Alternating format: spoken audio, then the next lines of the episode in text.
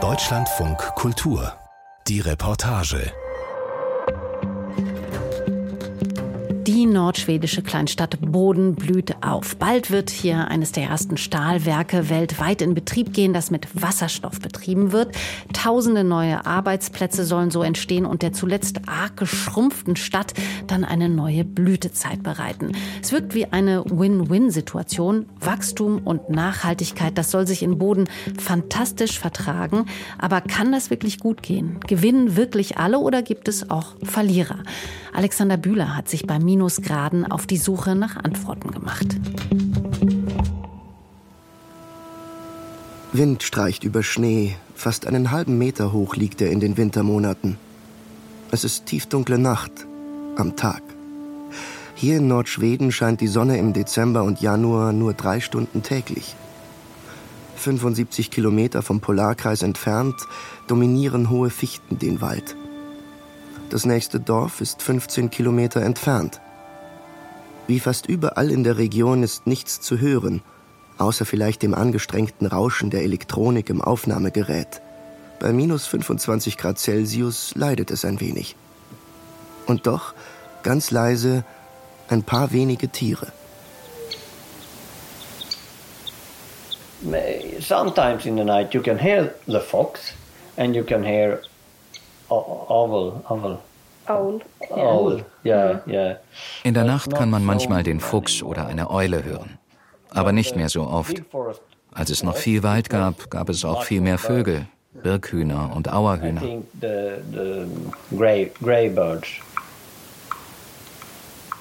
Dieses Tier, sagen Michael Trolltrummann und seine erwachsene Tochter Elle, das ist ein Birkhuhn.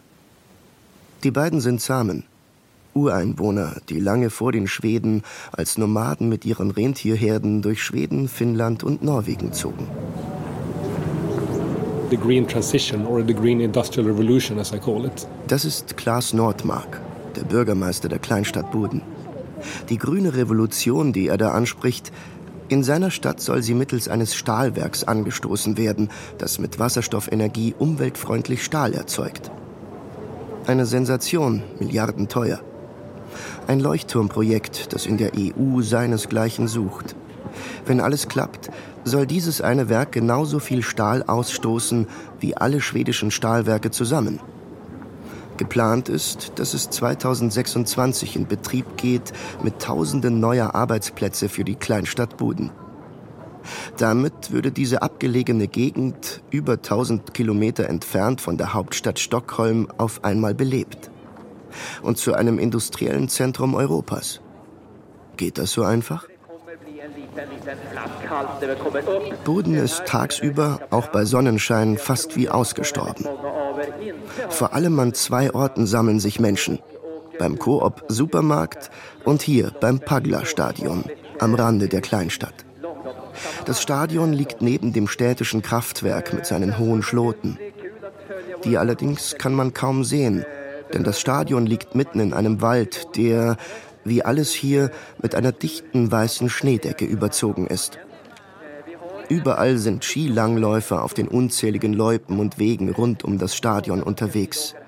Vom Kleinkind bis zum Senioren. Alle gleiten hier durch den Schnee, trotz minus 15 Grad. Heute ist ein besonderer Tag, erklärt Carolina Westin, die als Sportevent-Veranstalterin in einer kleinen Pressekabine die Öffentlichkeitsarbeit übernimmt. Das ist ein Qualifikationsrennen, das erste des Jahres. Da sind Leute aus drei Nationen beteiligt. Und die Teilnehmer nutzen diese Veranstaltung, um sich für spätere Skirennen weiter vorne im Feld zu platzieren. Aber auch jenseits der offiziellen Veranstaltung werden die Skipisten eifrig genutzt. Beim Skilift ist jeder Sitz belegt.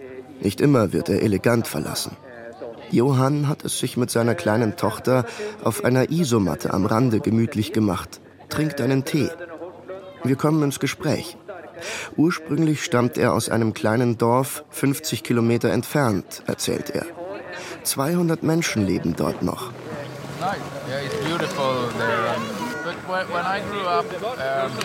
Ich stamme aus Gunnarsbyn.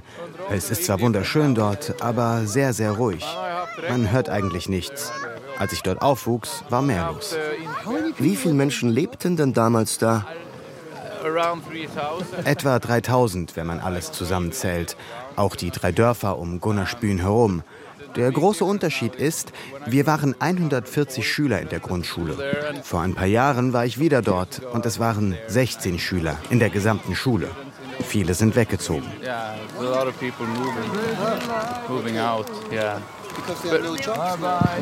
Weil sie keine Jobs finden? Ja, vielleicht. Wahrscheinlich. Aber ich hoffe, das wird sich ändern. Lange gab es diesen Trend, dass vor allem die Jüngeren nicht in den Dörfern leben wollten. In ganz Schweden war das zu beobachten, wie sie in die Städte ziehen. Schweden hat ja alles zentralisiert. Aber hier in der Region ändert sich das gerade, auch wegen der Industrie. In Buden sind jetzt schon alle Häuser verkauft. Und die Leute kaufen immer weiter, auch außerhalb. Auch die Hauspreise in Gunnerspülen steigen. Das ist ein gutes Zeichen. Vor zehn Jahren hat meine Mutter unser Haus noch für ein Butterbrot verkauft. Ein schönes, großes Haus. Uh,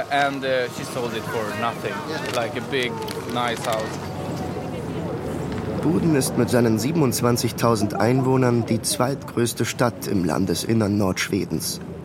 Es ist eine junge Stadt, gerade mal 130 Jahre alt. Vorher gab es hier nur ein paar Bauernhöfe. Die Entwicklung kam mit der Bahn. Noch heute zeugt der historische Bahnhof aus dunklem Holz mit Spitzgiebeln von der Bedeutung, der diesem Transportmittel einst zukam. Buden wurde zum Eisenbahnknotenpunkt. Hier kreuzen sich Schienen, die nach Osten Richtung Finnland und Russland führen und nach Norden zu den Eisenminen von Kiruna. Und mit der Eisenbahn kommt die Armee. Und mit der Armee immer mehr Menschen nach Buden. Zu Hochzeiten hat die Stadt 30.000 Einwohner. Der Weg zum städtischen Kunstmuseum Havre Magasinet, wo ich mit den Kuratorinnen Danielle Jovi Abrahamsson und Lotta Engström verabredet bin, führt durchs Zentrum des Städtchens. Eine wenig belebte Fußgängerzone inmitten von 70er Jahre Betonbauten. Zeugnisse einer Wachstumsära. Auch die fünf- bis sechsgeschossigen Mehrfamilienhäuser hinter den meterhohen Schneebergen am Straßenrand stammen aus dieser Zeit. Seitdem scheint sich nicht mehr viel getan zu haben in Boden. Das zivile Zentrum der Stadt grenzt direkt an den Militärbereich. Viele der alten Kasernen stehen leer. Ausrangierte Artilleriekanonen übernehmen eine Art Denkmalfunktion. Hier liegt es, das Museum, ein gelber Bau aus Ziegelsteinen, eindrucksvolle sechs Stockwerke hoch, knapp 100 Jahre alt. Im Vorraum dröhnt eine Heizung, eine Art Luftschleuse. Drinnen im Warmen begrüßt mich Daniel. Nix wie raus aus der Kälte. Alle sind drin. Von drin denkt man, na gut, gehen wir spazieren. Und dann, wie geht? Es ist zu kalt.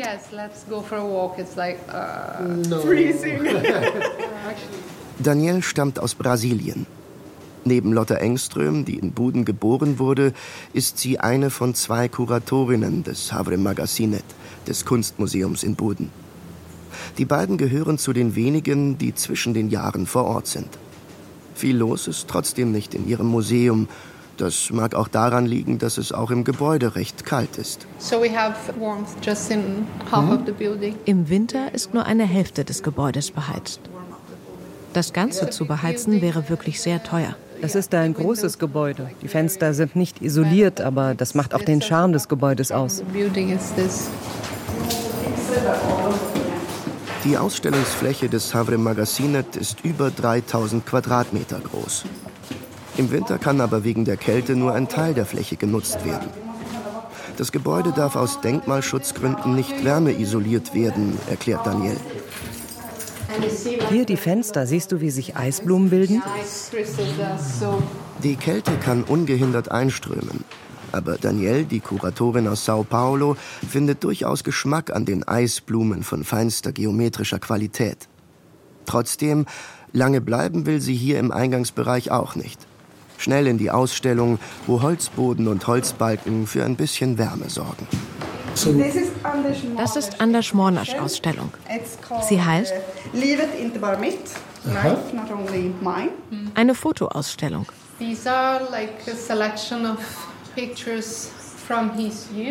Hier ist eine Auswahl an Fotos aus seiner Jugend in Buden. Ich finde interessant, dass sie eine Zäsur zeigen zwischen dem alten und dem Buden, das danach kam. An weißen Wänden hängen Schwarz-Weiß-Fotos, eine Auswahl aus Mornasch Werk, das in den 1960ern anfängt. Heute ist Mornasch ein Pädagogikdozent, spezialisiert auf Digitales, erklärt Lotta. Damals als Teenager fotografiert er, was er vor die Linse bekommt. Es sind stimmungsvolle Bilder, die ein städtisches Leben zeigen, das heute in Buden kaum vorstellbar ist. Hier wirft sich eine Freundesgruppe in Pose, da verkauft ein Jugendlicher Zeitungen. Teenager im Zug flirten. Aber auch die Auktion der letzten Hinterlassenschaften eines Adelshaushalts ist festgehalten. Das mit dem Spiegel ist toll. Ja, im Spiegel, der aus einem alten Haus stammt, sieht das Publikum die neuen Gebäude.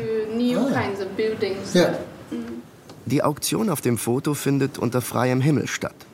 Spiegel werden da vor einem traditionellen Holzhaus verkauft, in prachtvollen Rahmen irgendwo zwischen Barock und Bauernromantik. Was das Bild spannend macht, ist, dass im Spiegelbild umrahmt von handgeschnitzten Fantasien schon jene Ziegelsteinbauten Mehrfamilienhäuser zu sehen sind, die heute den Ortskern von Buden ausmachen. Das Alte weicht dem Neuen. Eine Ära endet. Sie wird versteigert. Wenn Leute wegzogen, haben sie die Dinge verkauft, die ihre Großmutter ihnen hinterlassen hatte. Für mich, die ich nicht aus Buden stamme, ist es sehr merkwürdig, diese Bilder zu sehen. Denn dieses Buden existiert überhaupt nicht mehr. No, not really. Um, it's been rebuilt. Lotta zeigt mir noch ein anderes Foto aus Buden. An dieser Ecke war Domus, bei dem Bild mit den Elefanten. Drei Elefanten von hinten. Sie stehen vor dem Einrichtungshaus Domus, das wiederum ein Logo in Form eines Zirkuszelts hat. Menschen gehen vorüber, wenden den Elefantenrückteilen staunend ihre Köpfe zu. Zirkusse waren ein großes Ding für Leute, um sich zu treffen. Also Domus war genau dahinter. Da ist jetzt das Alkoholgeschäft Systembolaget. Und auf dem Bild ist hier ein Restaurant. Viele dieser Gebäude haben noch diese gefliesten Eingänge. Das Buden dieser Ausstellung ist das bäuerliche Buden, die Kleinstadtgesellschaft, wie sie nach dem Zweiten Weltkrieg noch bestand und die dann in den Sog der 68er gerät. Alles verändert sich. Die Stadt wächst und schrumpft. Leute kommen, Leute gehen. Die andere Ausstellung im Havre Magazinet ist eher ein Blick in die Zukunft, durch die Brille eines lokalen Künstlerpaars. Lena Lagerstam und Bernd Sellberg dokumentieren in ihren Bildern den Kampf um die Bewahrung der Natur. Die Ausstellung zeigt bunte Plakate, Bilder von Musikern in der Natur, Protestmärsche und die schwedische Variante des Atomkraft Nein Danke Ansteckers. Es geht oft um den Wald und wie man den alten Waldbestand erhält. Um die zu bewahren. Wie heißt das? Diversität. Genau, die Biodiversität der alten Wälder. Die neu angepflanzten Wälder haben aus verschiedenen Gründen nicht so eine Biodiversität. Und ein Teil der Industrie hier hängt auch sehr vom Bergbau ab. Aber Bergbau und Umwelt harmonieren nicht sehr gut miteinander. Vor allem, weil diese Minen teilweise auf dem Land der Sami sind. Schwierig. Wie kann man eine grüne Entwicklung fördern, also wirklich ökologisch, die die Ureinwohner und ihre Gebiete respektiert und nicht das Land zerstört? Das fragen sich nicht nur die Künstler, mit denen die beiden Kuratorinnen zuletzt zusammengearbeitet haben, sondern auch Lotta und Danielle selbst. Die Pläne in Buden, nun ein neues Stahlwerk hochzuziehen, für das nun wieder tausende Arbeiter hierher ziehen sollen, finden sie zumindest ein wenig absurd. Jetzt wollen wir wieder Menschen hierher bringen. Sie sollen hier arbeiten. Vorher, in den 70ern, versuchte man, die Menschen hier wegzuschaffen. Sie sollten nach Südschweden ziehen. Also schuf man diese Arbeitsplätze in Südschweden und drängte die Menschen, dorthin zu ziehen. Wir wollen in unseren Ausstellungen zeigen, was in Buden und der Barentsregion passiert, aber auch in der Welt. Deswegen interessieren uns Themen wie Einwanderung und Umwelt. Wir zeigen, wie es ist, in dieser verrückten Welt zu sein.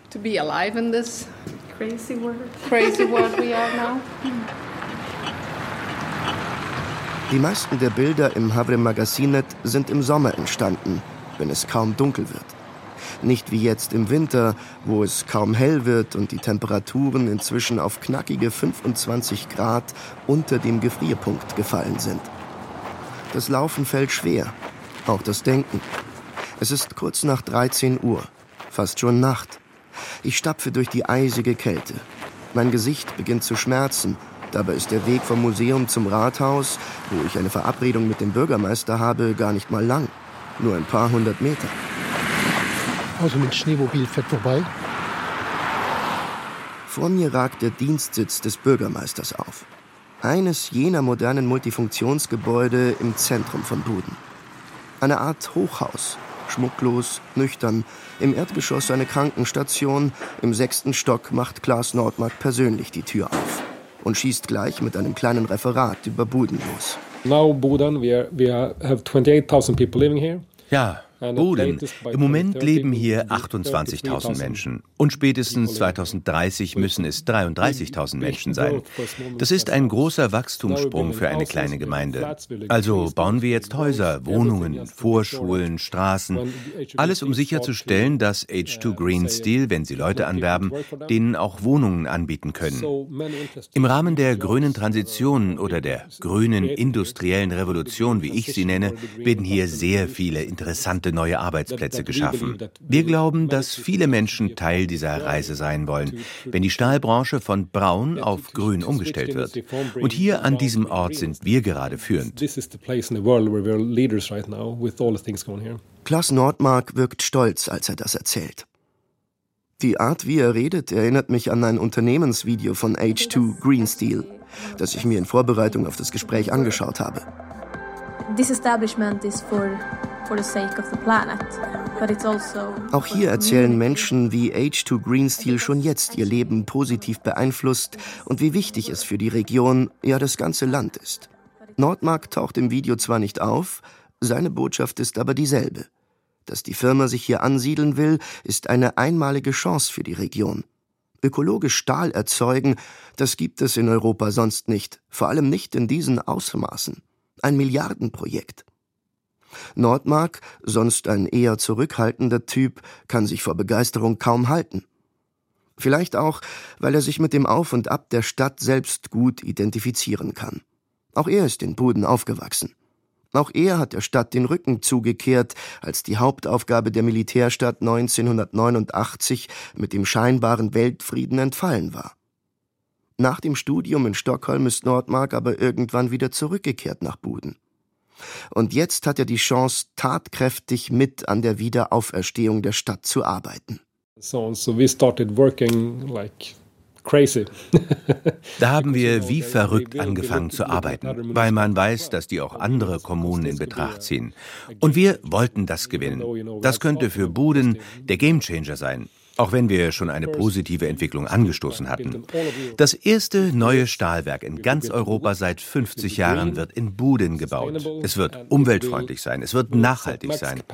Und wenn es auf maximaler Kapazität läuft, wird es mehr Stahl produzieren, als derzeit in ganz Schweden produziert wird. In Schweden werden aktuell jedes Jahr 4,4 Millionen Tonnen Stahl produziert. Der wird mit Kohlendioxid hergestellt. Und hier in Buden werden spätestens im Jahr 2030 jährlich 5 Millionen Tonnen Stahl produziert. Und zwar mit der neuen Wasserstofftechnologie. Das bedeutet, dass die Kohlendioxidbelastung um 95 Prozent reduziert wird. Deswegen wird es gebaut. Dabei sah es vor ein paar Jahren noch eher heikel um Buden aus, sagt Nordmark. Wir sind von 30.000 auf 27.000 Einwohner in Buden geschrumpft, weil die Armee alles strich und weil das Krankenhaus auch umzog. Und dann traf eine Depression die Stadt. Und die Zukunft sah nicht rosig aus. Doch die damalige Verwaltung steuert gegen, entwickelt neue Konzepte für die Zukunft. Nachhaltige Energie dank des Staudamms am Lüleo-Fluss Recycling, Ökotourismus in Baumhotels. Pferde als Wohlfühlfaktor, deswegen Trabrennbahn und Pferdestelle. Und als letzter Bereich Programmierung von Computerspielen. Als alles irgendwie läuft, kauft die Kommune 450 Hektar Land, um Industrie anzusiedeln. Und dann kommt H2 Green Steel. Nordmark hat seine Erzählung sorgfältig auf diesen Höhepunkt hingelenkt. Ein guter Planer. Während ich noch über die Konsequenzen des Wasserstoffstahlwerks nachdenke, erzählt Nordmark schon ziemlich euphorisch vom nächsten Expansionsprojekt. Scaling up everything. Wir fahren wirklich alles gleichzeitig hoch. Es ist ziemlich ironisch. Es war ja die Armee, die uns mit der Verkleinerung ihres Engagements hier in Budin dazu brachte, uns neu aufzustellen. Und jetzt wollen Sie sich auch vergrößern. Mein Kollege aus Lüleo und ich, wir arbeiten jetzt daran, ein multinationales NATO-Korps hierher zu bekommen. Das nachhaltige Stahlwerk, die Rückkehr des Militärs, Jobs ohne Ende. Kein Wunder, dass der nüchterne Nordmark euphorisiert wirkt und die Arme ausbreitet, als wolle er die ganze Welt umarmen. Jeder soll hierher ziehen, ob aus dem Nahen Osten, aus Afrika, Nordamerika, Deutschland, Schweden. Wir brauchen Leute, die hierher ziehen. Denn hier werden so viele Jobs geschaffen, dass wir Leute brauchen, die hier arbeiten und leben. Noch hat Buden recht wenig internationales Flair. Im Stadtkern ringen zwei Cafés um die Dominanz. Die Anzahl und Ausrichtung der meisten Restaurants sehr übersichtlich. Der Arctic Thai and Grill sticht ein wenig heraus. Neben dem Da Vinci, das kontinentaleuropäische Pizza liefert, und der Hexenküche, einem Suppenrestaurant, das im Keller mit künstlichen Spinnweben und Hexenmasken aufwartet, hat der Grill das exotischste Angebot vor Ort. Für den Thai-Koch ist Buden dennoch ein perfektes Match. I, I mean, I'm, I moved here from Thailand, and the one thing that I like here, here is better than Thailand is the weather. Ich bin aus Thailand hierher gezogen. Was ich am meisten mag, was besser ist als in Thailand, ist das Wetter. Denn dort ist es sehr heiß. Ich mag Kälte mehr als Hitze. Und es ist nicht jeden Tag im Winter kalt. Manche Tage sind gut, mit minus 10, manchmal minus 15, minus 20 Grad. Der Koch lächelt zufrieden. Im Gastraum haben sich an diesem Abend zwei Familien niedergelassen, essen verschiedene Reisgerichte. Ansonsten erinnert wenig an Thailand. Ein kleiner, unscheinbarer Schrein in der Ecke, das war's. Die Einrichtung ist eher praktisch, Ikea-Style. Auch hier scheint der Koch nichts zu vermissen aus seiner alten Heimat. Mit ihm nach Schweden gekommen ist seine Mutter, die in der weiß gekachelten Küche eine Wokpfanne mit Öl auswischt, und sein jüngerer Bruder, der ebenfalls im Grill arbeitet. Überhaupt scheint die Arbeit das zu sein, was den Koch am meisten interessiert an Buden. Wintersport ist es jedenfalls nicht. Ich habe keine Zeit, sowas zu machen. Das interessiert mich nicht. Ich muss arbeiten. Ich genieße es, zu Hause zu sein, Fernsehen zu gucken und zu entspannen. Ich frage ihn, was er von den Zukunftsplänen für die Stadt hält. Von dem Stahlwerk und der Hoffnung, dass sich damit 3500 Arbeiter in Buden ansiedeln werden. Das wird nett. Vielleicht. So viele Menschen werden hierher ziehen. Das wird interessant. Mal sehen. Ich meine, das interessiert mich alles nicht. Ich bin einfach glücklich, wo ich jetzt bin. Alles ist gut, solange ich ein gutes Leben habe. Nach 600 Metern rechts abbiegen auf Pressweg. Letzte Station der Reise ist Niemisel, ein Dorf mit etwa 120 Einwohnern, 40 Kilometer von Buden entfernt. Hier leben Samen, die Ureinwohner Schwedens, die womöglich einen anderen Blick auf die grüne Revolution in Buden haben als die Einwohner der Stadt. Auf dem Weg zur Familie, mit der ich verabredet bin, sind immer weniger Häuser zu sehen, eine menschenleere Gegend. Immer dichter wird der Wald. Kein Verkehr bis auf die eine Bahnstrecke, die die Straße kreuzt und nach Osten führt, nach Finnland. Ein Zug rauscht vorbei. Übersichtlich, gerade mal zwei Waggons hängen an der Lok. Schneeflocken verglühen mit einem Funkeln und Knistern zwischen Stromabnehmer und Oberleitung. Dann irgendwann am Ende der Straße Niemisel. Das Haus der Familie Trolltrummann liegt an einer Kurve. Ein solides Steinhaus, hell, zwei Stockwerke. Daneben ein Schuppen. Hallo, hallo. Hey. Hey, hey. Michael. Michael Trolltrummann bittet herein.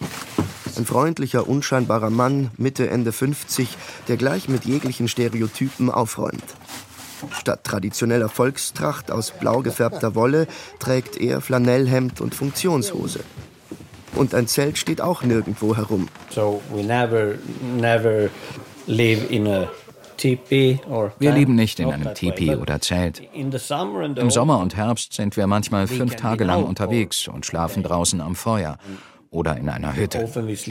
Im Sommer leben wir meistens in einem Sommerhaus, etwa 60 Kilometer von hier entfernt, bei der Rentierherde, weiter nördlich, bei den Feuchtgebieten. Dort kommen die Kälber zur Welt. Uh,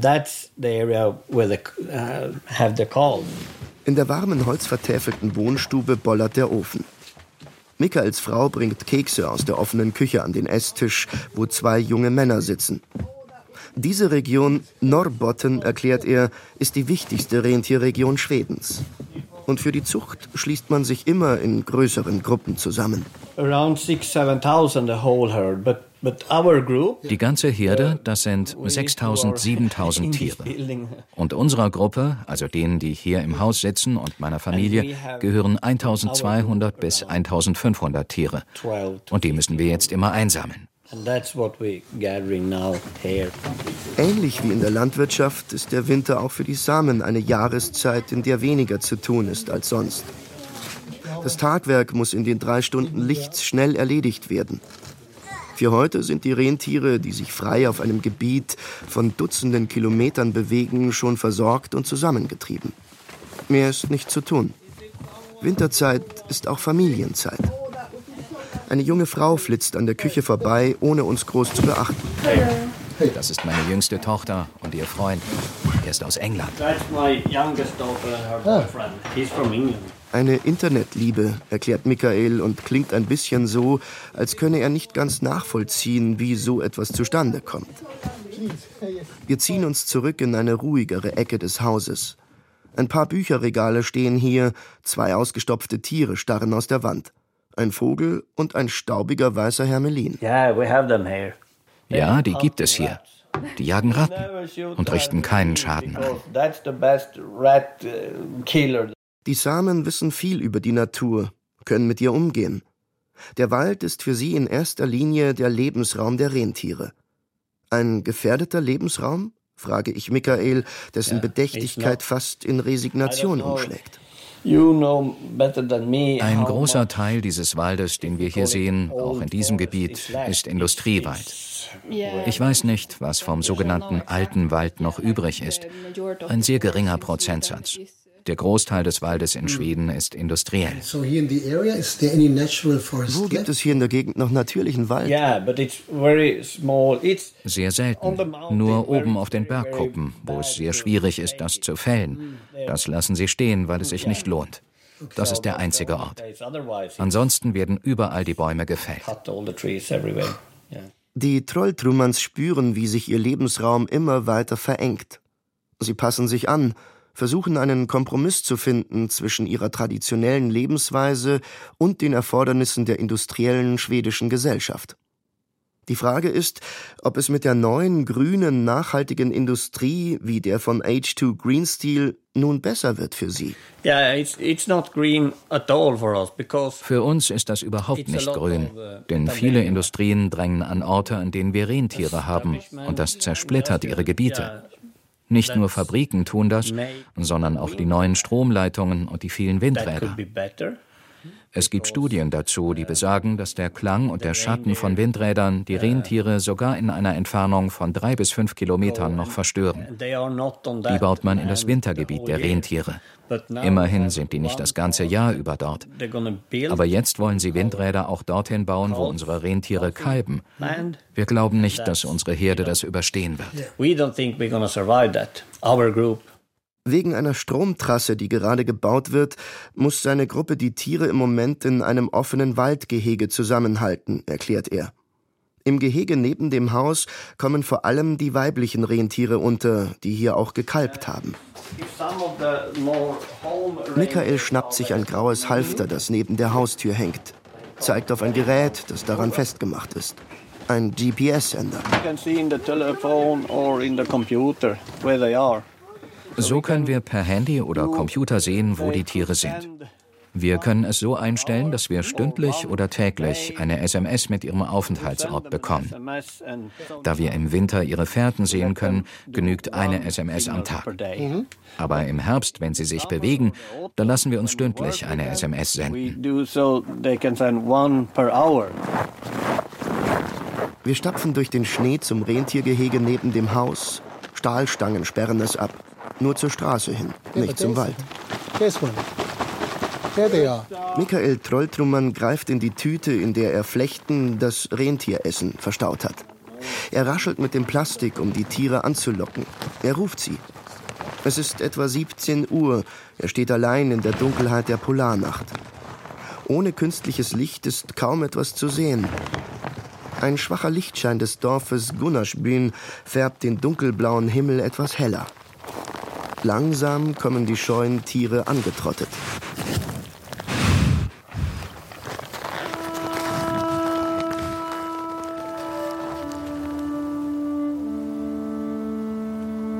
Es klingt so gut.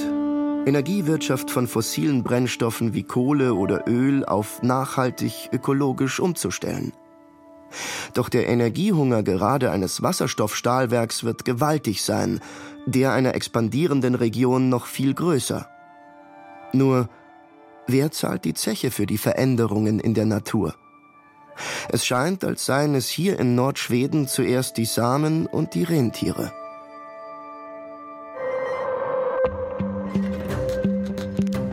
Die grüne Stahlrevolution in Boden. Wohl doch keine Win-Win-Situation. Alexander Bühler war das mit einer Recherche aus dem Norden Schwedens, wo ja gerade einige Gigaprojekte mit Hilfe von Wind- und Wasserkraft aus dem Boden gestampft werden.